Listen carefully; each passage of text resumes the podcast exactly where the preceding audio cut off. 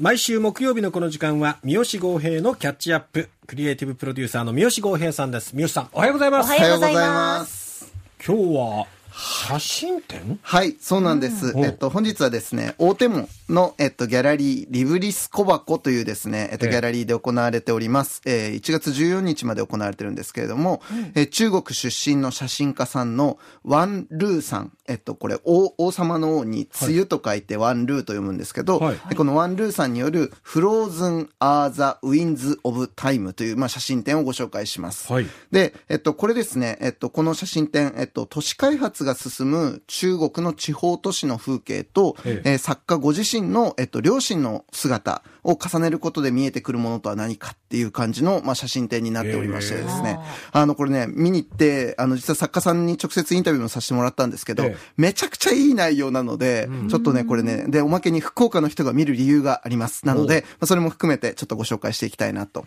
思います。はい。えーまずですね、えっと、会場となるリブリス小箱、ちょっとご存知ない方もいらっしゃるかもしれないので、ええ。軽くご紹介すると、はい。えっと、地下鉄の大濠公園駅からですね、えっと、ミニストップ側に出てですね、で、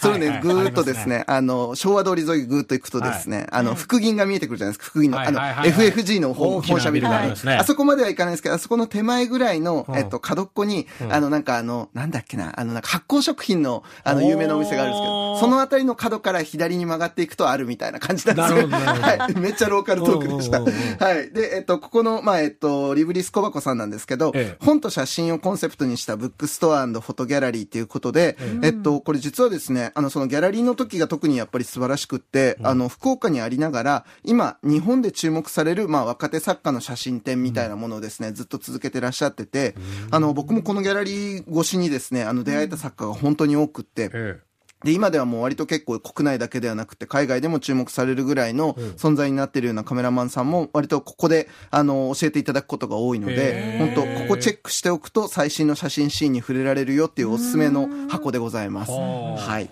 で、まあ、そのリブリス小箱さんが、えっと、今回やっているのが、この、えー写真家ワン・ルーさんによる、まあ、 Frozen Are the Winds of Time という展覧会なんですけど、ええーこのワン・ルーさんという方、えっと、ご紹介させていただきます。えー1989年、えー中国の山西省、えー、太原っていう、えーところでお生まれになって、ええ。えー大学、そして大学院で写真を学ぶために日本に留学してこられた、えー作家さんです。で、えー現在も日本在住で、えー写真家としての活動を、そうなん続けてらっしゃいます。ええ。で、えっと、彼女はですね、まあ、若手の登竜門でもある、まあ、その新人写真家発掘育成プロジェクト、キャノン新世紀っていうですね、まあ、あの、名門の、まあ、そのプロジェクトがあるんですけど、ええ。まあ、ここで佳作に選出されたりお、あるいは写真界の、まあ、新人発掘の芥川賞とも言われる、木村伊兵衛写真賞。で、もう、えっと、2022年に最終候補5名にまで残っていたりともうね、これ業界では高く評価されている、もう注目株なんですね。で、まあ、今回の展覧会は、えっと、彼女が、まあ、在学中から撮り続けて、2022年には、日本の出版社から、えっと、同名の写真集も発表されている、まあ、この写真集から、まあ、選出、構成された写真の数々が、まあ、空間に展示されておりますとはい。いうことで、まあ、それじゃあどういう内容なのよということをここからご紹介します。はいで、えー、フローズン・アー・ザ・ウィンズ・オブ・タイム。これ、あの、実はですね、あの、作家さんは日本語名もつけていて、えっと、ど、なんだったかな？えっと、時間の風そのままっていうタイトルだったと思うんですけど、まあ、そういうようなタイトルをつけているものです。ええで、えっと、これはですね、二つのモチーフが主に登場します。で、それが、えー一つは、えー彼女が生まれ育って、今も彼女のご両親が暮らしている、その中国、山西省の大園という、まあ、町ですね。はいであともう一つは、彼女のご両親、お父様とお母様ということになっていきます。はい。で、まずこの中国最西山西省の大元という町なんですけど、えー新市長が就任して以来、大規模な都市計画が始まり、はあ。うん高層ビルや高架橋、商業施設などが一挙に建て替え、まあ、建てられていったため、ええ。あの、まあ、本当に街の風景が一変していってると。なんか聞いたことあるなっていう話。だね。で、まあ、留学でまあ、街を離れたワンルーさんにとっては、もう、あの、戻った時に、自宅の500メートル周辺でさえも、地図なしじゃ歩けなかったぐらい、本当にわかんなくなったぐらいの、もう、変わりぶりだったっていうことなんですね。で、おまけにまあ、その、帰国し、あの、そうやって帰国して、で、幼少期に通っていた思い出の公園なんかをちょっとじゃあ写真として撮りに行こうかなって思った時にも、えまあ当然のごとくというか、跡形もなくもうその場所がなくなっていると。そうん、いうことに、なんかもう寂しいっていうのを通り越して驚いたみたいな、まあ、そういう感情を抱いたっていうふうに言うわけですね。えで、なんだけど、これ不思議なのが、一方でその現地に住み続けている人にお話を聞いてみると、ええ思いのほかその変化に頓着していない様子があるっていうことなんですよね。それだけ変わっているのに。そうそうそう。で、もしかしたらこれはちょっと僕もそのお話聞いて、まあ自分なりの解釈なんですけど、いわゆるその変化っていうのは、徐々にあの、刷り込まれていくと、意外にその変化の幅っていうのは感じられなくって、で、間が空いてる人ほど、実はそこの変化にやっぱ敏感に、はっすごい変わってしまったっていうふうに感じれるのかもっていう感じはするんですね。なるほどね。そう。だから、なんかやっぱ日常の中で少しずつこう変え変えられていくものっていうのは、やっぱりそのなんか、あの違いがやっぱり見えづらいっていうのはあるのかもなっていう気がしました。で、まあこういうふうにして、まあその彼女の写真でまずまあその街を撮られる時には、まあその大きな変化を契機に失われてしまって、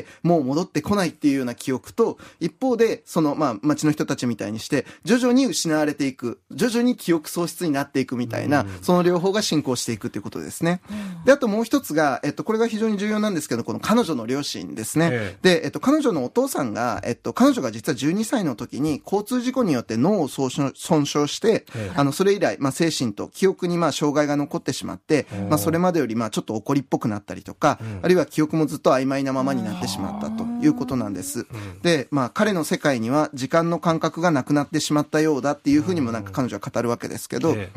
まあ、記憶がある時点で止まってしまって、以来、まあ、娘を見た時にも、誰かわかんない、みたいなことだったり、あるいは違う誰かと間違うだったりとか、時には幼少期の娘だと思っているみたいな、まあ、そういうような振る舞いを見せるようになったということ。で、また、片や、まあ、その、あの、お父さんをまあ、看病しながら、えっと、一緒に暮らしているお母さんはええ、若い頃からずっと続けている日記があるんですね。そう。で、えーそれをまあ、ある時に、まあ、ワンルーさんに見せてくれたそうなんですけど、そこには本当にお父さんと出会った頃の、まあ、みずみずしい思い出から始まり、で、まあ、事故以来には、悲しいことがあると日記を書くことが多くなったっていうふうな感じで、まあ、日々のことを、まあ、日記に綴っていたということがあるわけですね。で、えっと、まあ、この展覧会は、まあ、このようにして、街とか家族、まあ、そしてカメラっていう、いくつかのレイヤーを重ねながら、まあ、記憶をめぐる、まあ、物語は、まあ、編み上げていくわけですね。で、大きな都市開発によって失われていく街の風景、それを惜しむワン・ルーさん、そしてその変化の幅を十分に自覚されぬまま、徐々に記憶喪失になっていく、えー現地の人々、そして事故をきっかけに時間の感覚を失って、記憶が曖昧ままのままのお父さん、失われていく記憶を留めるように日記を綴るお母さん、みたいな、いくつものレイヤーでね、記憶が反響しまくるんですよ。これ見事な構成だなと思って。確かに。そう。で、やっぱりそのある地方都市に暮らす、こういう人類の大きな歴史にとっては、その痕跡も残らないかもしれないぐらい小さな、ある一組の夫婦、そして家族の記憶っていうものが、実は大きな街の変化だったりとか、もっと言えば人類の記憶みたいなものに、やっぱり反響していくっていう、まあそういうような構成になっていて、僕はね、結構ね、本当これ感動したんですね。で、やっぱりこれはやっぱり今福岡で大きな都市開発が進んでいって、なんかそれをまあ言ったら、まあ見ていくしかないっていう中で、まあその失われていくものにどうしたらいいだろうかってこうなんか、あの、戸惑いの感覚もあるような私たちにとっても、やっぱり他人事じゃないなっていう感じでですね、この写真展はすごくなんかね、エモーショナルに響くものがありました。うん。であとやっぱりですね、えっと、このご両親の、まあそういうようなものであったりとか、街の変化っていうのを、まあだったからといってあんまり悲壮感を持って撮ってないんですよ。なんかすごく淡々と、えー静かに、で、繰り返される。まあ、もっと言えばなんだろうな。目を向けないと、もうなんか、その見過ごしてしまうぐらいの、ささやかな、だけど確かな美しさとか、その儚さみたいなものを捉えるものとして、この写真たちがずっと撮ってってるので、この写真展。そして、えっと、この写真集がね、本当その全容を全部見せてくれるので、ちょっと6600円でちょっと高いんですけど、まあね、もうアートピースを買って帰ると思えば安いもんです。で、本当にいい内容なので、ぜひともね、これちょっとね、チェックしていただきたいなということで、えーリブリス小箱で開催中のワンルーさんの写真展、フローズン・アー・ザ・ウィンズ・オブ・タイムという展覧会、1月14日まで開催中ですというご紹介でございました。はい。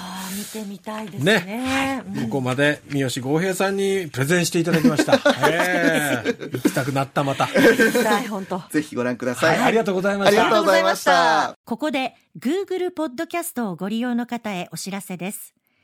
Google ポッドキャストは2024年6月23日をもってサービスを終了します。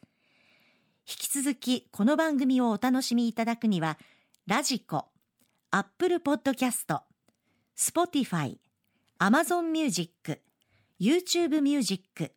いずれかのアプリをご利用ください。これからも RKB ラジオのポッドキャストをお楽しみください。